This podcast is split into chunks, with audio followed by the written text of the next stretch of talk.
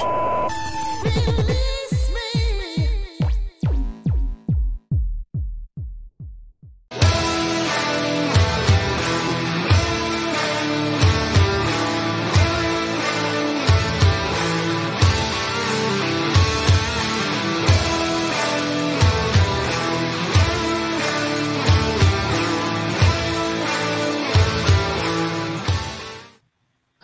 ¿Qué tal? Muy, muy, pero muy buenas noches. Tengan todos ustedes bienvenidos a la primera edición de Escuadra Deportiva, un programa 100% deportivo de la familia de la Fórmula Total. Hoy, 6, 6 de febrero del 2023, arrancamos. Yo soy Richard Rodríguez y en compañía de tres expertos les vamos a traer toda la información deportiva. Empiezo a saludarlos a los compañeros en la mesa. Luis Ángel Álvarez, ¿cómo estás?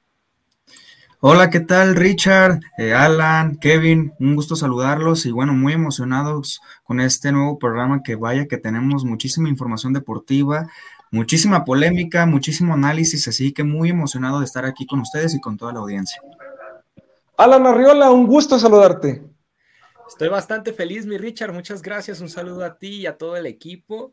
La verdad estoy muy emocionado por el primer programa y por todo lo que se viene y las polémicas y aparte de los temas que tenemos para hablar el día de hoy que creo que están picantes. Así es, mi querido Alan, va a estar buenísimo. Por último, les presento a Kevin Mendoza, que va a ser el encargado de llevarnos las rapiditas y es la nueva incorporación de la Fórmula Total aquí en Escuadra Deportiva. ¿Cómo estás, Kevin?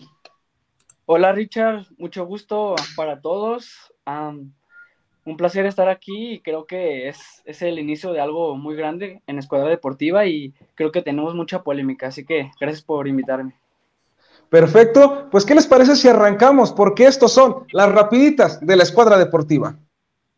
Muy buenos amigos de Escuadra Deportiva, en esta ocasión les traemos la sección Rapiditas en el cual se mencionan las noticias más relevantes de la semana.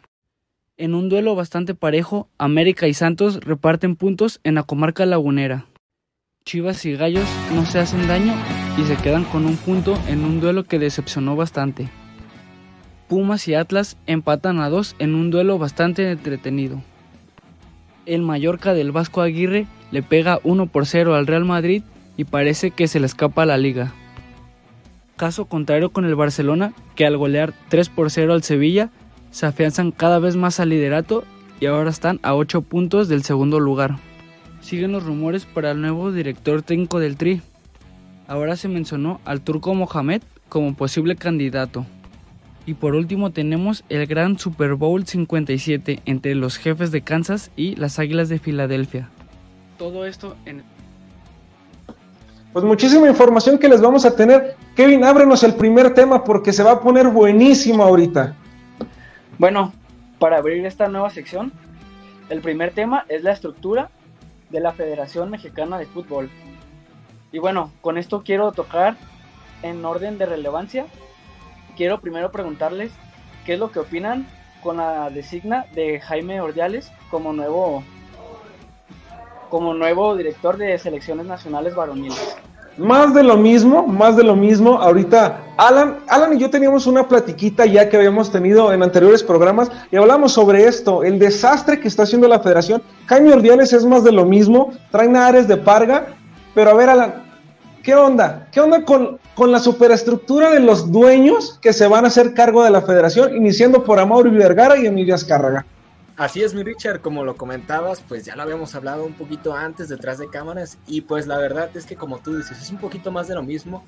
No, no tan solo el ver siempre estas soluciones que nos da la federación, sino que sabemos que siempre hay un factor en común, que ok, tenemos estos dos directivos, sin embargo, ahora ellos optaron por estos dueños de equipos, ya no solo directivos, sino dueños de equipos, pero a Mauri Vergara vaya, un dueño de equipo que no ha podido reestructurar desde la salida de su padre, desde pues la desgraciadamente salida de su padre eh, a su equipo y sobre todo dentro de esto se encuentra pues Azcárraga, que sabemos que es un hombre que sigue teniendo bastante peso en el fútbol mexicano y no solo en el fútbol mexicano, sino ahora también ya en la federación. Entonces, pues vaya, yo creo que es un poquito de lo de siempre y da de qué hablar porque más allá de soluciones yo encuentro aquí problemas.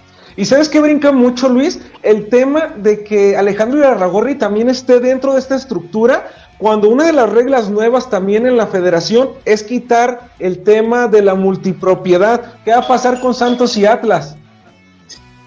Muy buen tema que acabas de tocar, mi buen Richard. Así es, pues como sabemos, Orlegui Sports es dueño tanto de Santos como de Atlas. Así que con esta nueva estructura, con estos nuevos reglamentos, pues se dice que ya no va a haber multipropiedad Así que para mí va a ser un problemón para Orlegui a ver cómo se organizan. Pero así como también lo comentan, siento que todo esto que están estructurando no, no da como tal una solución para, para el fútbol mexicano, para la selección, porque no solo se trata de modificar ciertos reglamentos, sino se trata de tener gente preparada en todo el medio de la Federación Mexicana de Fútbol y en la Liga MX. Y también pues poner ciertos dueños eh, que realmente tengan esa iniciativa de cambiar al fútbol mexicano y que realmente le sepan, porque siempre me lo dicen, Mauri Vergara, discúlpenme, pero no sabe nada de fútbol y lo ha demostrado y se ha notado en estas nuevas chivas de hierro.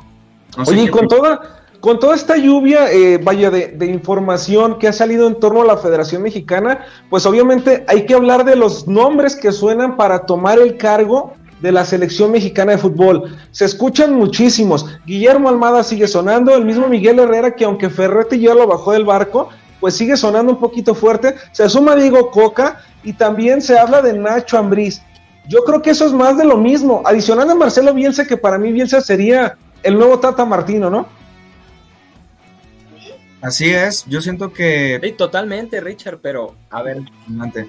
Adelante, vamos, Alan. Vamos a hablar un poquito, ahorita mencionas el tema de Bielsa. Bielsa ya lo mencionaba y siempre ha habido polémica. Siempre que vamos a cambiar de técnico se habla de Bielsa, pero en realidad Bielsa nunca sale a decir a cámaras de que, ah, sí, tengo eh, contacto con la selección, he hablado de esto. En su momento, el proyecto de Bielsa pues fue muy sonado cuando recién se estaba cambiando de Miguel Herrera a Juan Carlos Osorio, pero pues sí, siempre se menciona. Sin embargo, yo creo que el, el fútbol mexicano está bastante atrasado comparado al fútbol de la Premier League. Y siendo Bielsa una persona que sabe tanto de fútbol, o como lo llama el mismísimo Guardiola, el mejor entrenador de la historia, eh, pues yo creo que venirse a dirigir a la selección para él sería un paso atrás a su carrera. No lo sé cómo lo ven ustedes. A mí me hubiera gustado mucho que delegaran a Marcelo Bielsa como nuevo encargado, ya que se mencionaba por ahí que que no solo sería el director técnico, sino que él crearía un proyecto en camino hacia México, Estados Unidos y Canadá 2026. Entonces creo que creo que sería un nuevo cambio, cosa que no va a suceder gracias a que pues los nuevos directivos, digamos así, porque se sabe que, que siempre es lo mismo en cuestión de que Grupo Televisa siempre está por encima de todos, siempre es el que decide.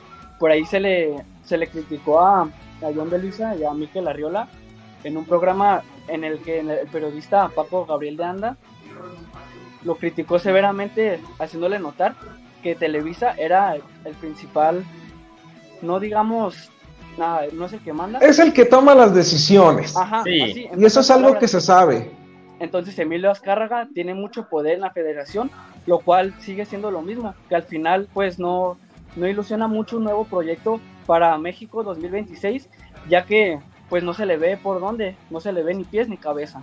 Pero mira, Kevin, yo difiero 100% de, de Marcelo Bielsa en la selección mexicana, porque para mí eh, el estilo de Bielsa es un estilo antiguo, un estilo que, que, ya no funciona en estos tiempos. Y lo vimos y lo hemos visto con muchísimos entrenadores en México. Eh, le cuesta muchísimo trabajo, un ejemplo, a Víctor Manuel Bucetich, al mismo Enrique Mesa, que prefirió ahorita hacerse a un lado, el mismo Ricardo Lavolpe, Ferretti en Tigres, que jugaban horrible. Era eficaz y ganaba por las individualidades, pero realmente el estilo de juego de esos entrenadores creo que ya no va para más. Y si se está planeando una estructura, yo apostaría por un entrenador joven que venga a apoyar a estos futbolistas jóvenes que están saliendo de la cantera de Pachuca, de la cantera de Atlas, que ya lo hablamos también, Alan, vienen jugadores bastante talentosos que podrían estar en 2026. Entonces, ¿qué mejor que buscar un entrenador joven? Yo apostaría 100% por Diego Coca, aunque lo vio difícil porque acaba de firmar con Tigres.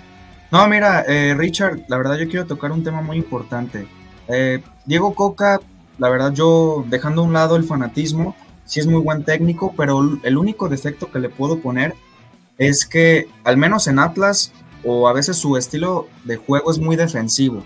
Entonces, siento que a veces ese estilo de juego no conecta con muchos equipos no sé si en la selección mexicana Coca sea muy capaz en dirigir a grandes fuerzas europeos ya que tienen un ego muy alto algunos.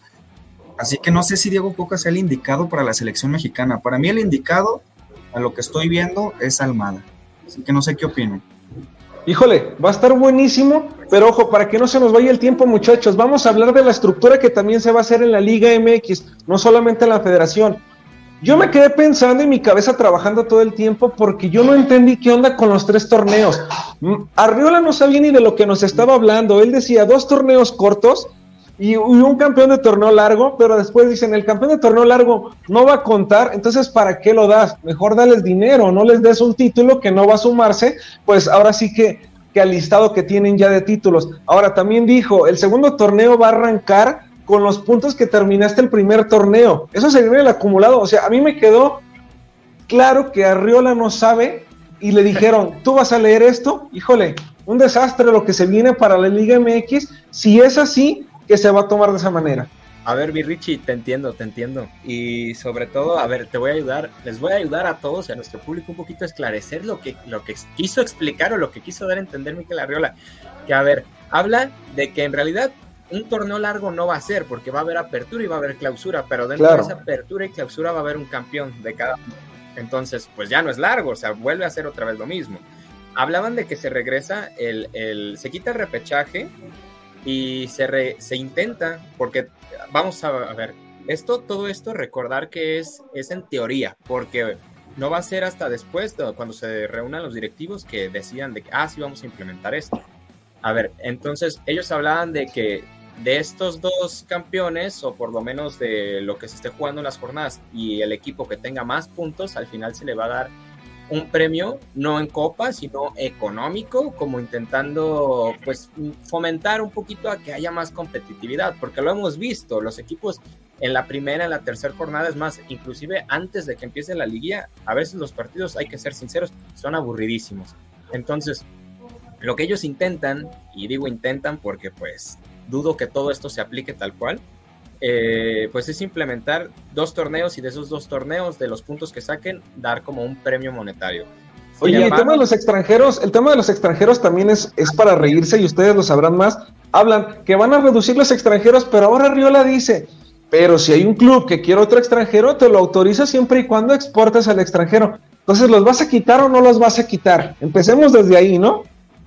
Yo no veo, yo no veo del todo conveniente el hecho de reducir a los extranjeros, porque al final le terminas dando un mensaje a los jugadores mexicanos de que le quitas uno para darles oportunidad a ellos, o sea que no están compitiendo con la misma igualdad.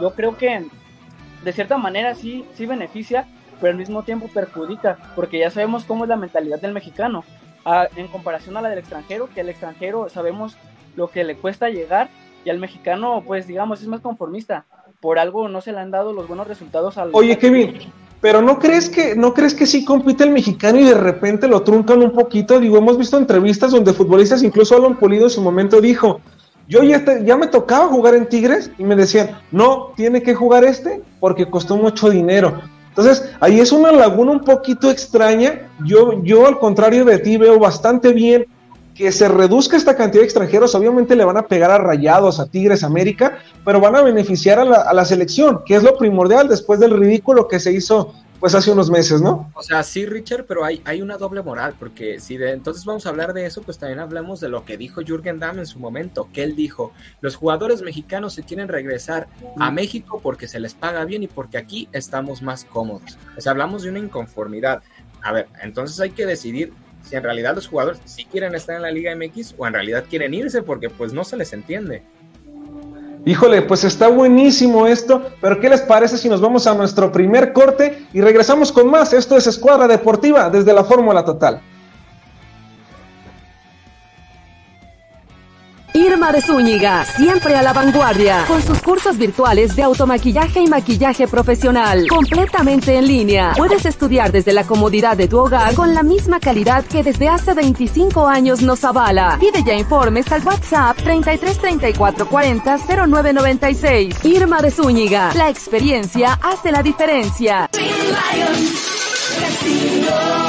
Lions Casino te invita a su restaurante One, a su tradicional buffet de desayunos, comidas o cenas, el mejor de Guadalajara. Visítanos todos los días en Avenida México 3194, Colonia Monraz. Permiso Segov, BGA JSS CEV FP 012006. El juego con apuestas está prohibido para menores de edad. Juega responsablemente.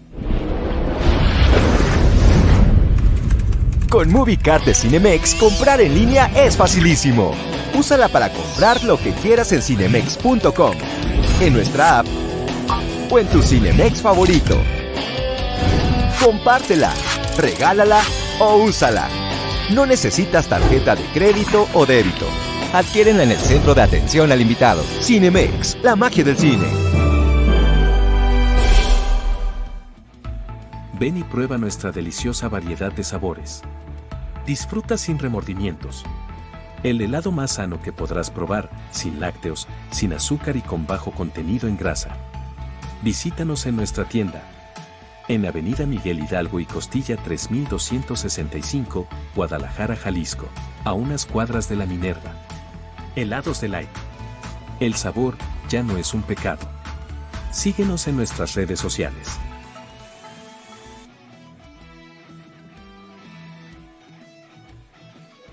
Escuadra deportiva, híjole, está calientito, calientito.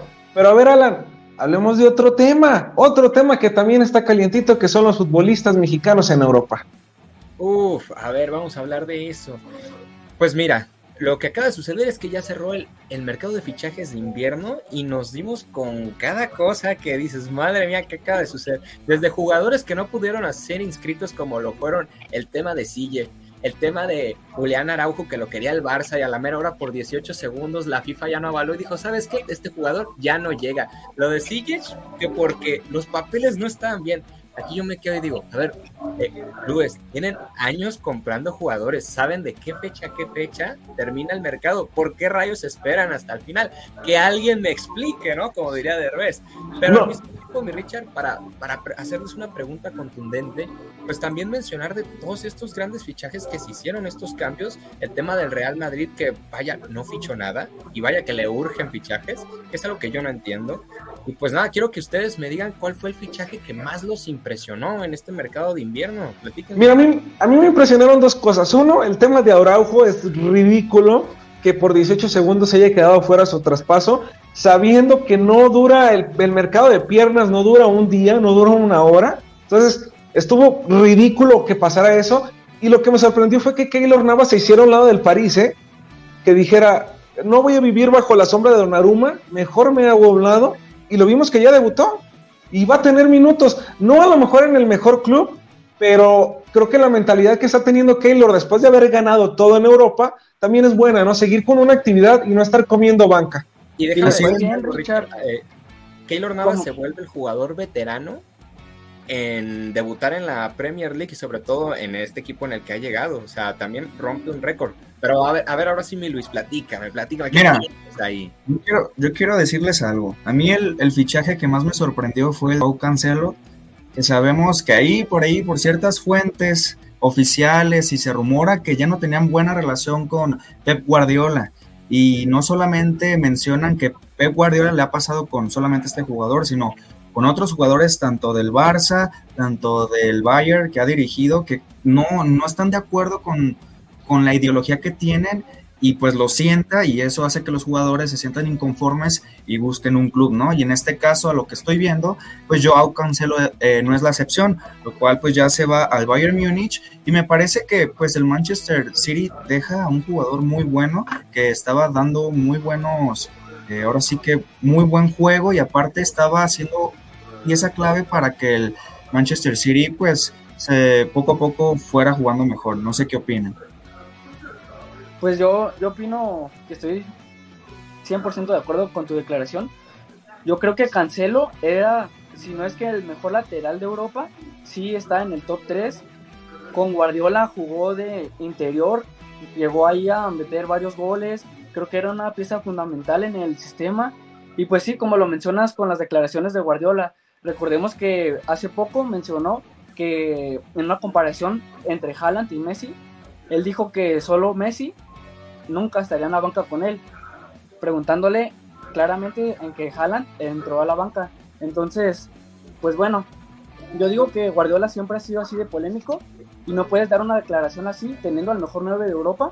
Sabemos del potencial de Messi, pero Messi ya no está con él. No creo que sea pues fructífero para el equipo saber que, que él sigue hablando de otros jugadores que no están en vez de aprovechar lo que tiene. Mira, son declaraciones totalmente equivocadas, pero Guardiola, ¿qué es lo que pasa?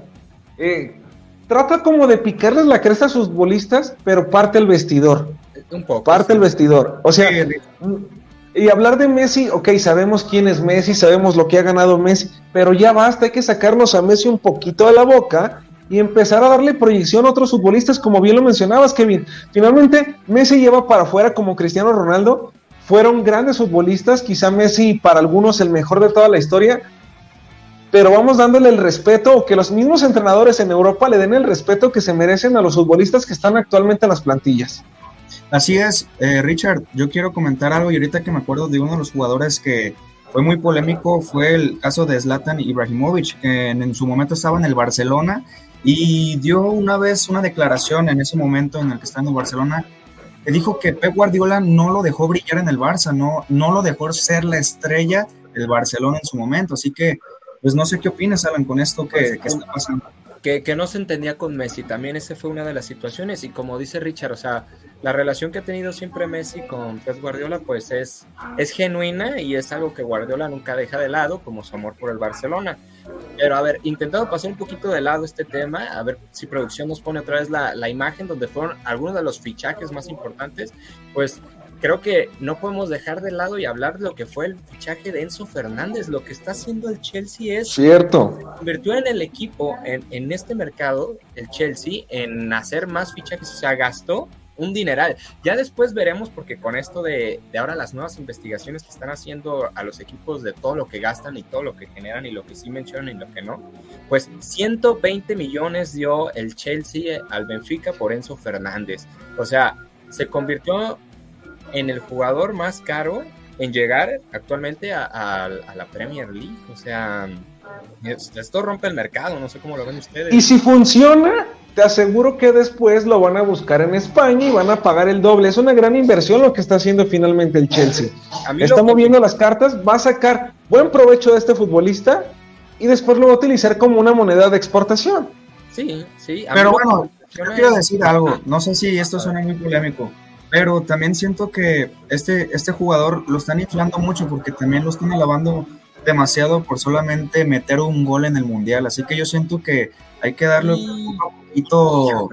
Eh, pues, más donde te duele, Ana, donde te duele. Disculpa, siempre pasa en que lo más meten un gol en el mundial, ah, ya, la gran pero, promesa. Pero es que, no, es que Enzo Fernández va más allá de eso. O sea, es que Enzo Fernández en el Mundial y en el Benfica, o sea, ha sido un jugador que ha tenido un nivel y sobre todo juega bien de pivote, juega bien de contención, juega bien de interior. O sea, es un jugador bastante plurinominal que te da pues varias ventajas. Un factor pero oye Luis, pero Luis, otra cosa, si fuera tan fácil meter un gol en una Copa del Mundo, ¿por qué Raúl Jiménez no ha hecho ninguno? A ver, ojo, ojo, ojo con eso con uno mexicano, Richard. Es comparar, ahora sí que comparar un nivel muy bueno a un nivel que, bueno, también no. Un nivel malo, dilo con sus palabras, un nivel malo. Aquí lo que voy, Richard, es que siento que también no solamente, sí, ponle, tiene muchas cualidades y todo lo que tú quieras, pero también a lo que aquí voy es que inflan demasiado la, la, el costo por el jugador. Siento que es muy exagerado lo que han pagado para lo que ha logrado apenas Enzo Fernández, que poco a poco se ha destacado, pero le falta mucho. Yo coincido contigo, Luis. Creo que es demasiado la cantidad de 120 millones. Realmente, digámoslo, el mercado está muy sobrevalorado. Y no es por lo que hizo o no hizo Enzo Fernández en el Mundial, porque pues cabe destacar que metió un golazo y también cabe destacar pues el gran trabajo que ha hecho el Benfica exportando jugadores, los últimos Darwin Núñez y, y bien Enzo Fernández. Pero 120 millones por un mediocampista, recordemos que no hace mucho el Real Madrid fichó a Karim Benzema y a Cristiano Ronaldo por esos mismos 120 millones. Y pues no estamos hablando de cualquier jugador. Pero a ver, Kevin, si estamos hablando de cifras estratosféricas donde han fracasado y tocaste el Real Madrid, ¿qué pasó con Hazard? Ah, esa fue la gran Ah, estafa. Esa fue la gran estafa del fútbol. terrible. Porque en total, miren, para platicarles, en total, el Chelsea en este mercado de invierno gastó un total de 359,5 millones de euros. O sea, impresionante, porque recordar que también llegó Joao Félix, también este, estuvieron buscando en varios lugares. O sea, el Chelsea como de lugar está armando un equipazo, que eso es cierto, ¿no? Y en el primer partido Enzo Fernández, pues, pues dio. Pero a ver, dejando un poquito de lado el tema de Enzo Fernández, pues también la llegada de Héctor Bellerín al Sporting. O sea, un jugador que como Xavi lo dijo, lo dijo así como un poquito tiernito, de que no tenía nivel para el Barça. Y es cierto, hay, hay polémicas y hay quienes dicen que a Héctor Bellerín se lo pusieron al cuadro de Xavi porque, pues porque el presidente quiso. Pero en realidad llegó Bellerín, jugó poco, después se lesionó y de ahí en más, pues Xavi prefiere poner a, a Koundé en la lateral derecha que Héctor Bellerín y Héctor Bellerín ve esta oportunidad, este amor a los colores que como saben tiene por el verde y el blanco y pues se nos va al Sporting. No, y, y, se, y, su fichaje se cierra en el último día, ¿eh? O sea, corrió con muchísima suerte de que se cerrara el fichaje pues en las últimas horas y vaya a tener minutos porque si seguía en el Barcelona, pues híjole, a lo mejor ni con el B jugaba, ¿no? Un fichaje que, que, me tiene todavía impactado, pues es el de Jorginho. Recordemos que viene de ser campeón en Eurocopa con Italia y pasó de un rival a otro, pasó del Chelsea a Londres, en el Chelsea que ganó, al Arsenal, perdón, en, el Chelsea que ganó la Champions, ganó la Liga, no se puede decir que fue ídolo, pero en, en, algún tiempo llegó a ser el capitán. Entonces, pues no es cualquier jugador y se pasa al equipo rival. Entonces, pues no solo pasa aquí, ya lo estoy notando. Pero eso es bonito, eso es bonito que brinquen de esa manera porque empiezan a quererlos en todos los clubes. Andrea Pirlo es prueba de ello. Él jugó en el Inter, jugó en la Juventus y jugó en el Milan y es querido en todos. En ninguno lo abuchean. Entonces, Jorginho tiene esa oportunidad de hacer las cosas bien también con el Arsenal, de conseguir cosas importantes y que se le vea con respeto en ambos clubes y que no sea ese futbolista abuchado, ¿no? Al finalmente, eh, en Europa tienden mucho a apoyar al futbolista por el talento, no solamente por cambiar de colores como si es aquí en México. El talento siempre y cuando no sea Lines, ¿verdad? Porque... Ahí no hay talento. No no, discúlpame. no, mira, tocando otra vez del jugador de Héctor, para mí siento que el Barcelona lo desperdició demasiado. Cabe destacar, como dijo Alan, pues sí, tuvo su lesión, pero también últimamente el Barcelona desperdicia muchísimos jugadores muy buenos. Eh, el caso de, de, también de este jugador que ahorita se me fue el nombre, que, que se fue al Chelsea ahorita, a Aubameyang, también un, jugador muy clave en, en, el equipo y que también lo dejan ir. Entonces siento que ahorita el Barcelona también, de tanto jugador que adquiere, ya no sabe ni qué hacer. Y uno de estos casos es Aubameyang y este Héctor. No sé qué opina. Y ahorita tocaron el tema bien de Diego Laines, que con esto quiero cerrar antes de irnos a nuestro segundo corte. Diego Laines viene después de fracasar seis años en Europa, no hacer absolutamente nada. Tigres paga una millonada e incluso le dicen a Diego, ¿por qué no llegaste a la América? Y descaradamente dice, pues porque no pusieron los billetes en la mesa. Descarado el muchacho, en Tigres va a comer banca, guarden esto, guarden este video porque así va a ser Diego Laines, va a ser un fracaso y va a terminar jugando en el Juárez en el Mazatlán. No, no creo, Richard, no Va a aplicar un Córdoba. En, en, los primeros, o sea, yo vi el partido de Laines y jugó bien, jugó bien. O sea, yo todavía veo sus destellos, no sé si todavía guarde un cierto amor porque es un jugador que la verdad. Sí, es eso, es eso. Pero, pero, no, pero no, porque es que tiene talento. Lo que pasa es que esto de haberse dejado llevar por el dinero, pues habla bastante mal de él, pero, pero pues yo siento que el talento lo tiene. Dejó de ser joven promesa, claro que sí, pero puede despuntar y mostrarnos ese nivel que mostró en el América antes de irse. Pues muchachos, ¿sí, Kevin? Que en Tigres no creo, ya que está lleno de extranjeros. Vemos el caso de Córdoba. Pues a ver si no lo compre Chivas, ojalá que no. Con esto vámonos a nuestro segundo corte y regresamos con más a Escuadra Deportiva. Aprovecha tu tiempo, no dejes de estudiar. Nosotros te brindamos lo que otras universidades no, colegiaturas accesibles, material didáctico incluido y todas las facilidades para que sigas estudiando. Conócenos y te convencerás de que somos la mejor alternativa del mercado. Entra a nuestro portal cmsvirtual.mx y conoce nuestras promociones y becas.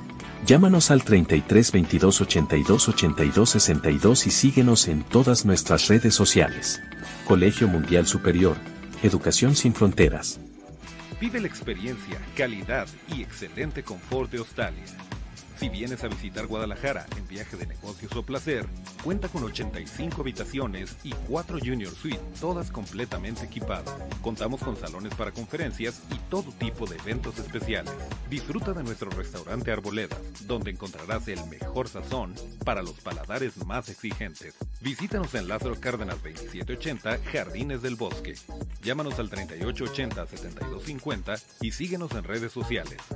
Hostal y Hotel, confort y elegancia. En el Instituto de Oftalmología Guillermo Ábalos Ursúa, contamos con el equipo más avanzado del mercado, los mejores especialistas de la salud visual a tu servicio, para ofrecerte una atención integral y personalizada. Cirugía LASIK, cirugía de cataratas, y más, a los mejores precios del mercado. Agenda una cita al 33 19 42 92 84. Visítanos en Calzada del Federalismo Norte 1277, Colonia Mezquitán Norte, Guadalajara, Jalisco. Instituto de Oftalmología Guillermo Ábalos Ursúa. Deja tu salud visual en nuestras manos.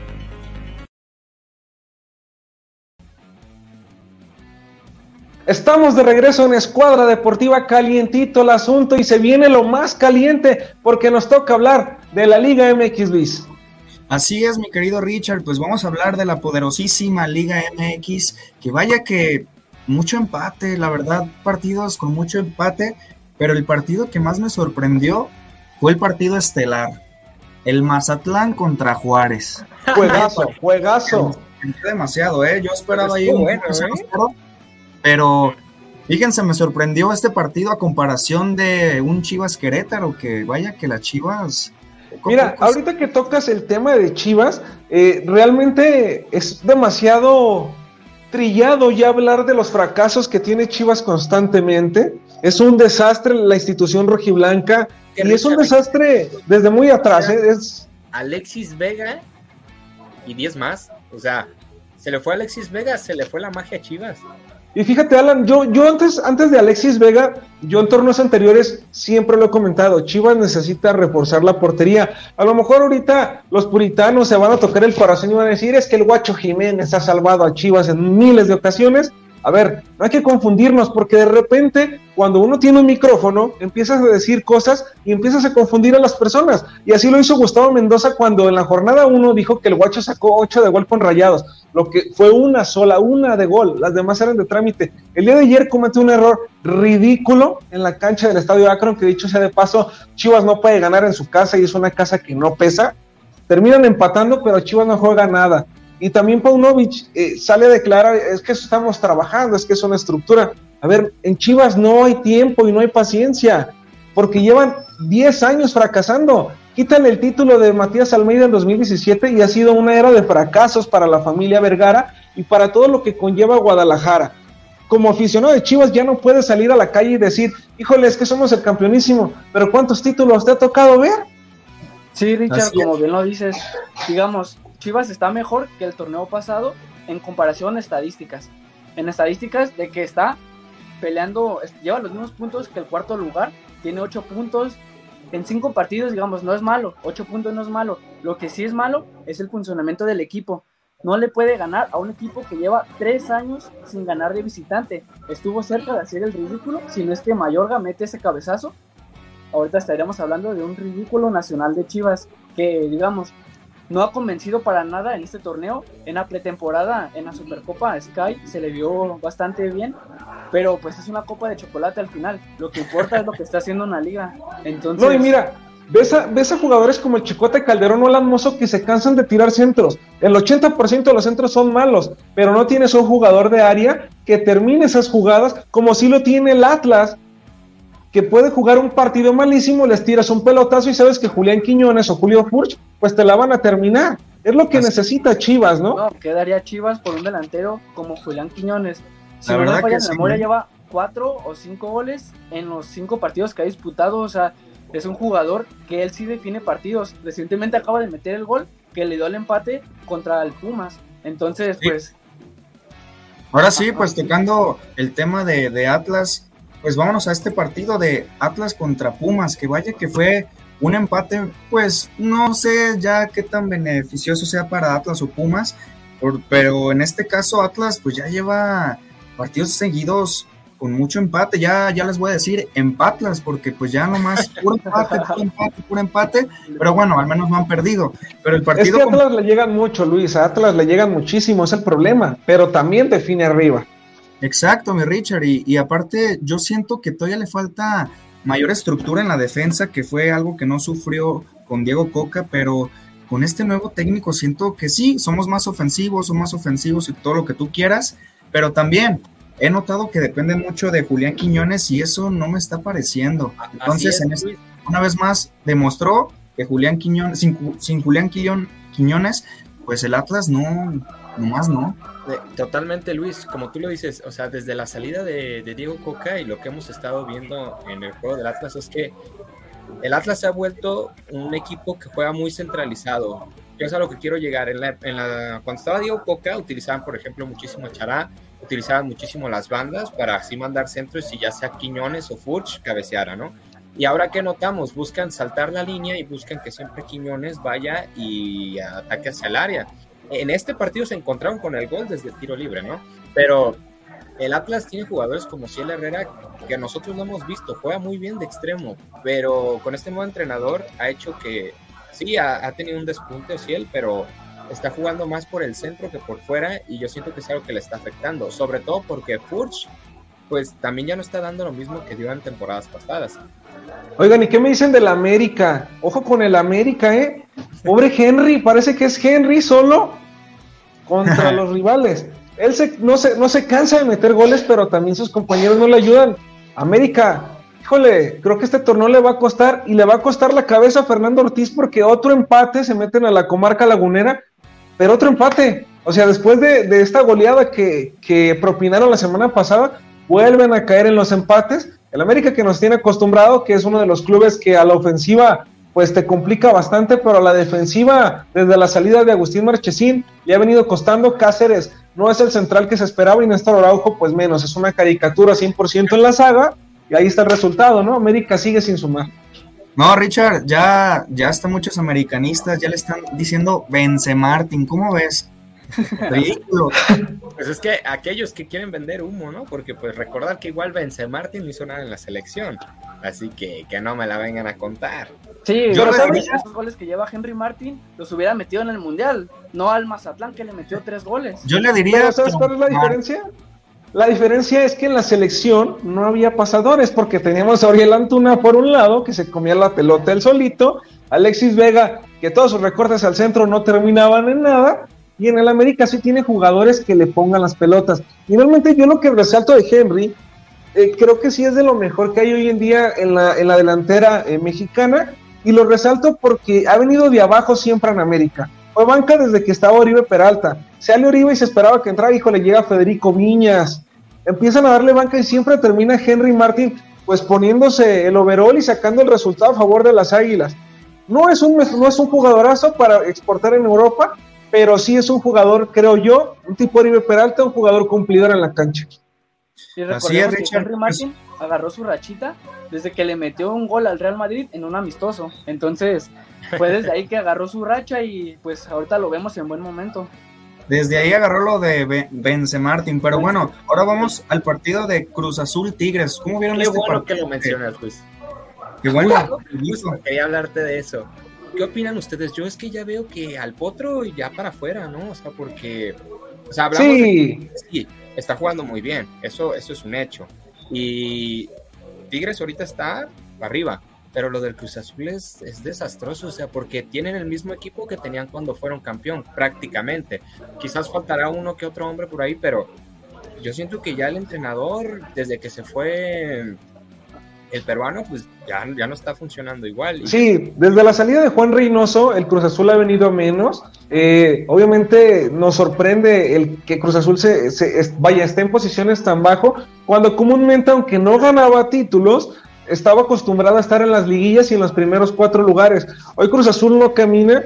Digo, Raúl Gutiérrez llegó a la institución cementera en un momento complicado y no es un técnico de jerarquía. Desafortunadamente, cuando tu entrenador no es un entrenador de jerarquía, no tiene derecho a exigir jugadores porque no le van a comprar lo que él pide y se enfrentó contra una de las plantillas más importantes del fútbol mexicano, que aunque como lo dijo Miguel Herrera, es una plantilla ya un poquito envejecida, pues siguen jugando, son muy cancheros y terminan ganándote en tu casa.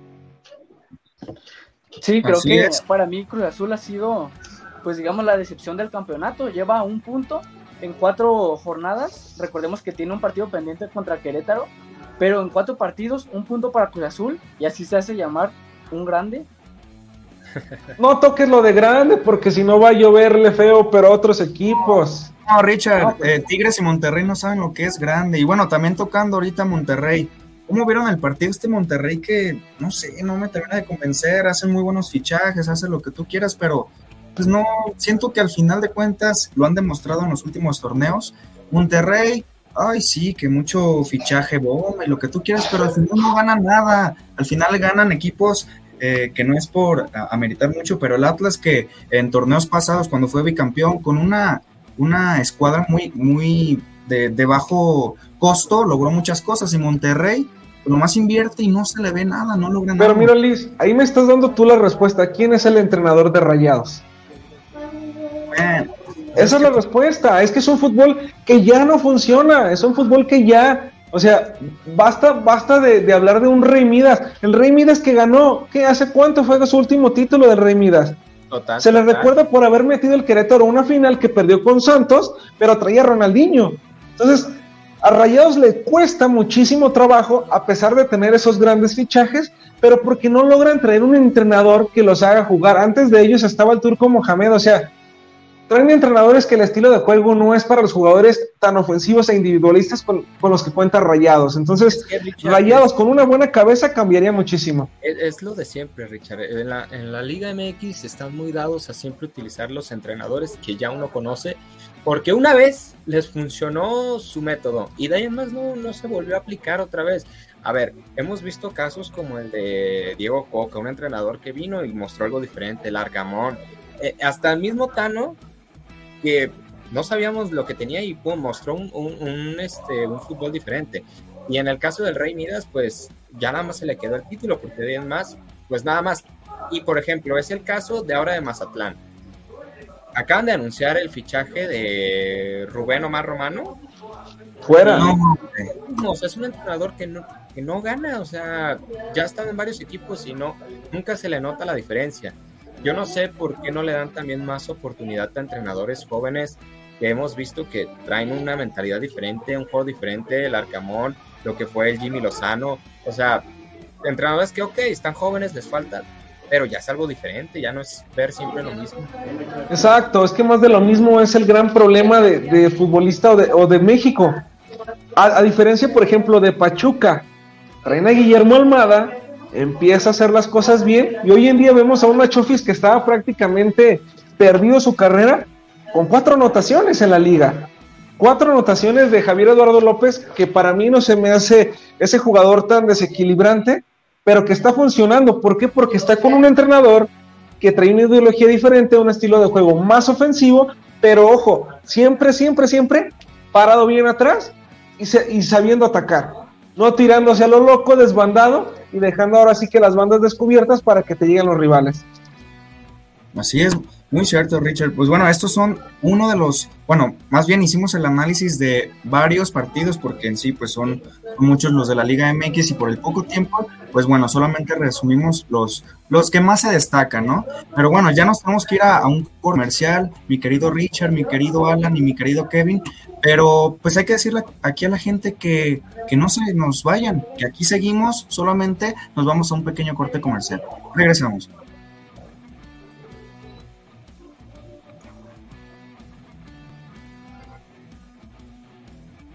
Irma de Zúñiga, siempre a la vanguardia, con sus cursos virtuales de automaquillaje y maquillaje profesional, completamente en línea. Puedes estudiar desde la comodidad de tu hogar con la misma calidad que desde hace 25 años nos avala. Pide ya informes al WhatsApp 33 34 40 0996. Irma de Zúñiga, la experiencia hace la diferencia.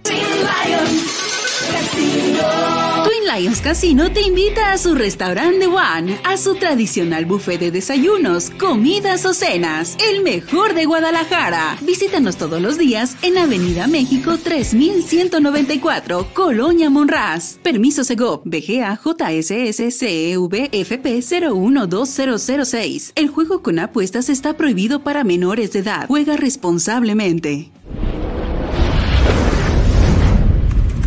Con MovieCard de Cinemex, comprar en línea es facilísimo. Úsala para comprar lo que quieras en cinemex.com, en nuestra app o en tu Cinemex favorito. Compártela, regálala o úsala. No necesitas tarjeta de crédito o débito. Adquiérenla en el centro de atención al invitado. Cinemex, la magia del cine.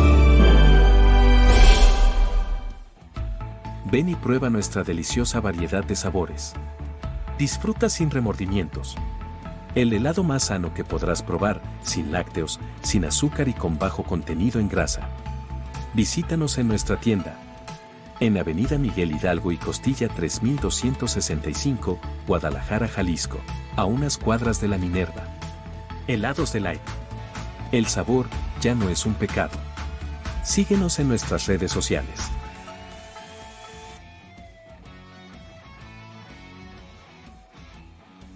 Una escuadra deportiva para cerrar con nuestro último bloque. Y qué mejor que hablar del emparrillado. Y es que se nos viene un juegazo. Super Bowl está de vuelta. Con dos equipos que han dado la sorpresa. Los primeros, las Águilas de Filadelfia, que vuelven a un supertazón luego del 2018. Le pasaron por encima a San Francisco.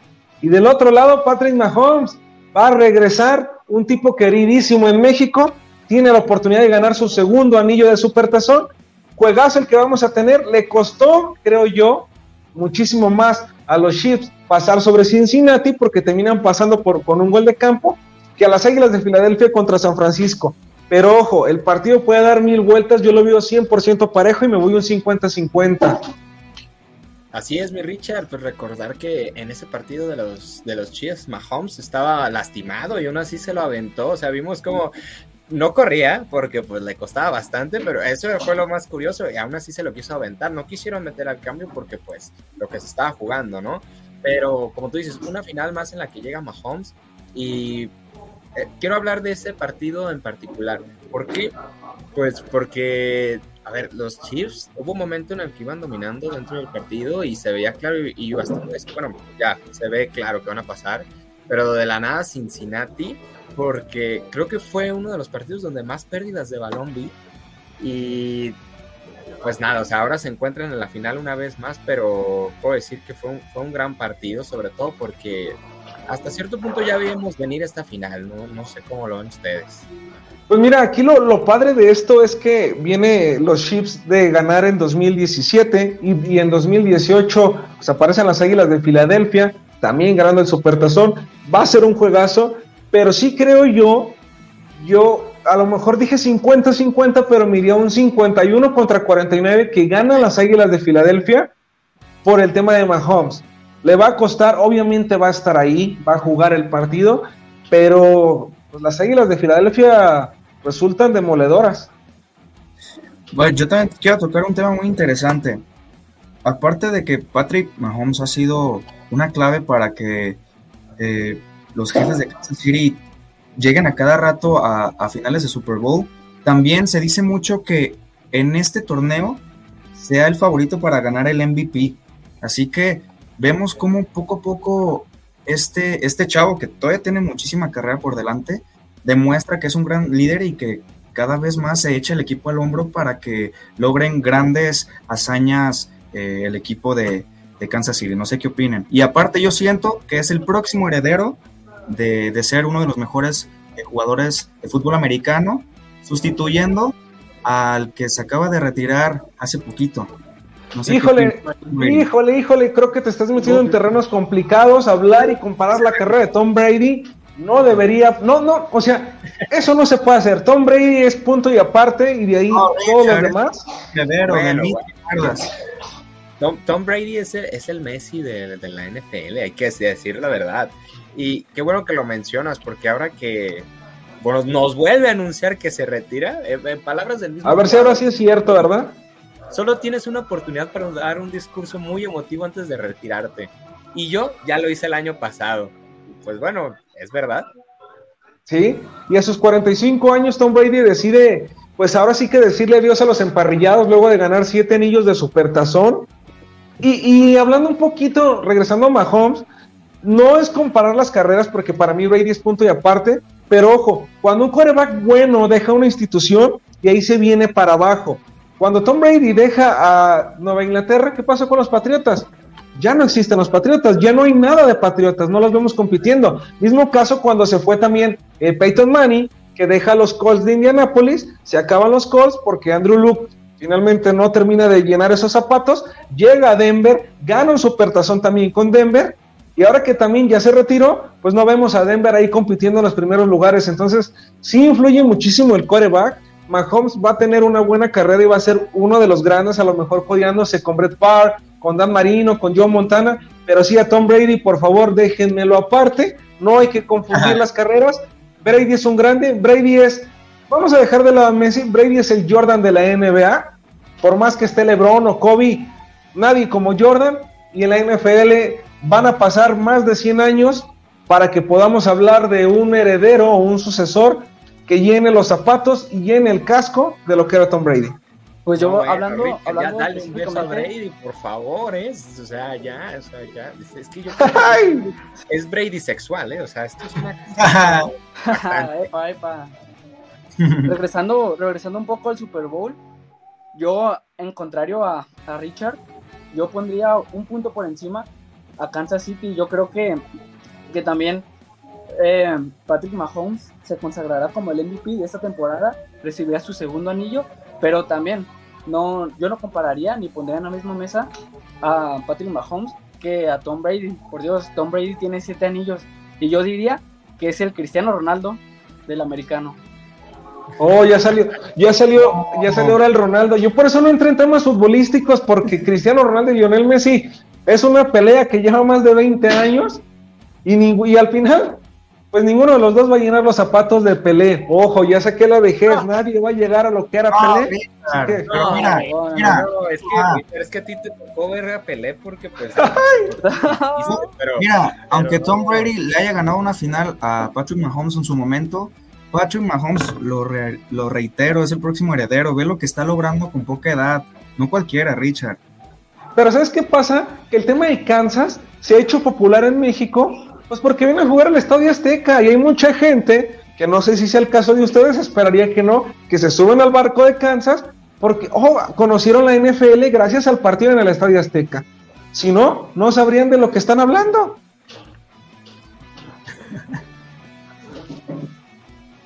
¿Qué pasó adelante? Veo como que, que, que, digo, ¿qué digo? No, no, a ver, es que, lo dejé pensativo con eso que siento, siento que es verdad, pero a ver, hablemos un poquito de datos. Datos, yo siempre soy una persona de datos y pues hablemos un poquito de los. Aquí entre mis notas tengo que un poquito de los antecedentes de lo que han sido los partidos de los Eagles contra los Chiefs.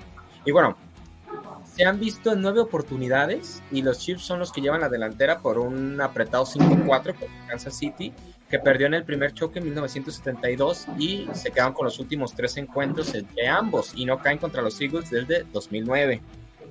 La racha más exitosa es de tres victorias en fila y lograron una vez que Kansas City lo hizo desde 2003 hasta 2021, mientras que Filadelfia lo consiguió desde 2001 a 2009.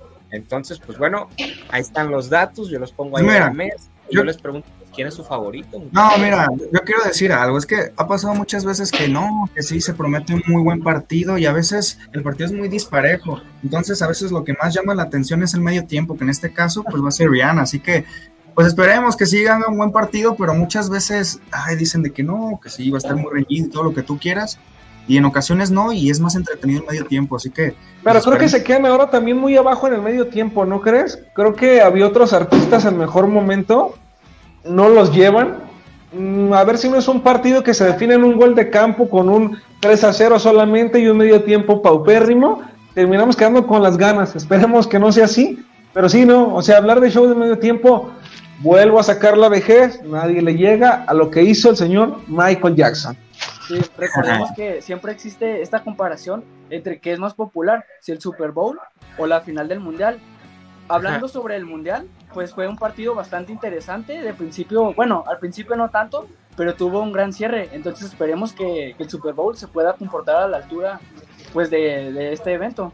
Y que, como bien lo mencionas, yo también considero que Rihanna no me desagrada para nada, pero sí creo que hay artistas que pudieron haber sido más no digamos apropiado, pero sí que llevarían más gente a, las televisoras, ya que pues bueno, hay artistas como, no sé, un ejemplo, Bad Bunny podrá agradar o desagradar, pero desagradar. el artista más polémico en el año pasado, entonces no sé, no sé qué opinan ustedes. Fíjate, mira, dijiste Bad Bunny, qué bueno que dijiste Bad Bunny, no dijiste a lo mejor lo que va a decir Alan, porque le estoy leyendo la mente y creo que iba a decir RBD. Por favor, Alan. No, mira. No, no, mira. La verdad es que no para llegarle al precio RBD, sí, no, sí. No, pero, a ver, hubieran llevado artistas más, más contemporáneos, vaya, o sea, Rihanna, pues sí, o sea, vaya, es un, es un ícono sin embargo, pues artistas más contemporáneos, como lo puede ser el caso de Harry Styles, que acaba de ganar dos Grammys, ¿Cierto?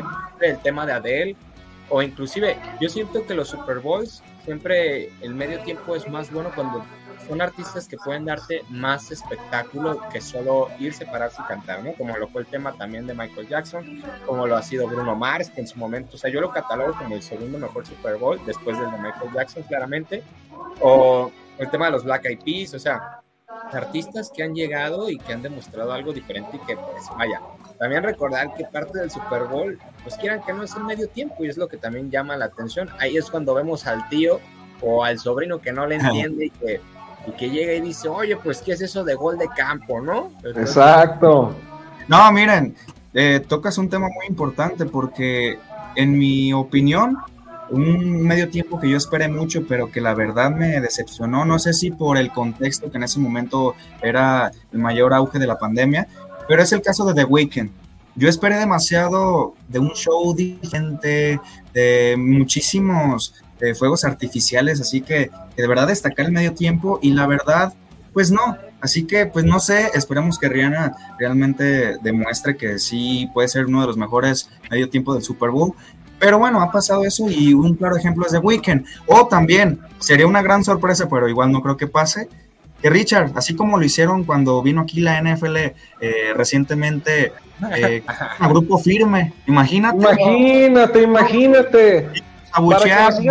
Para que, nos sigan, catalogando como los ya supérame, como los sombrerudos, va a estar buenísimo, muchachos. No se lo pueden perder la NFL este 12 de febrero. Arranca la transmisión desde las 4:30. Va a ser un buen juego. Quédense también con el medio tiempo. Y nosotros les vamos a traer el resultado en nuestra próxima emisión de Escuadra Deportiva. Por lo pronto, muchachos, algo con lo que quieran cerrar. Iniciamos contigo, Kevin.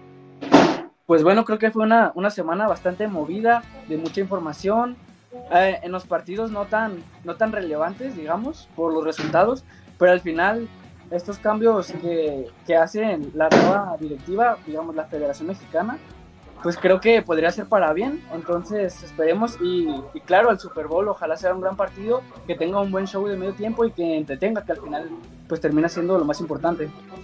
Se nos está yendo el tiempo. Muchísimas gracias a nombre de Alan Arriola, Luis Ángel Álvarez, Kevin Mendoza y también de nuestro productor Moisés Tapia Campos. Yo soy Richard Rodríguez. Nos vemos el próximo lunes en punto de las 8 de la noche para que junto con nosotros sigamos debatiendo aquí en Escuadra Deportiva.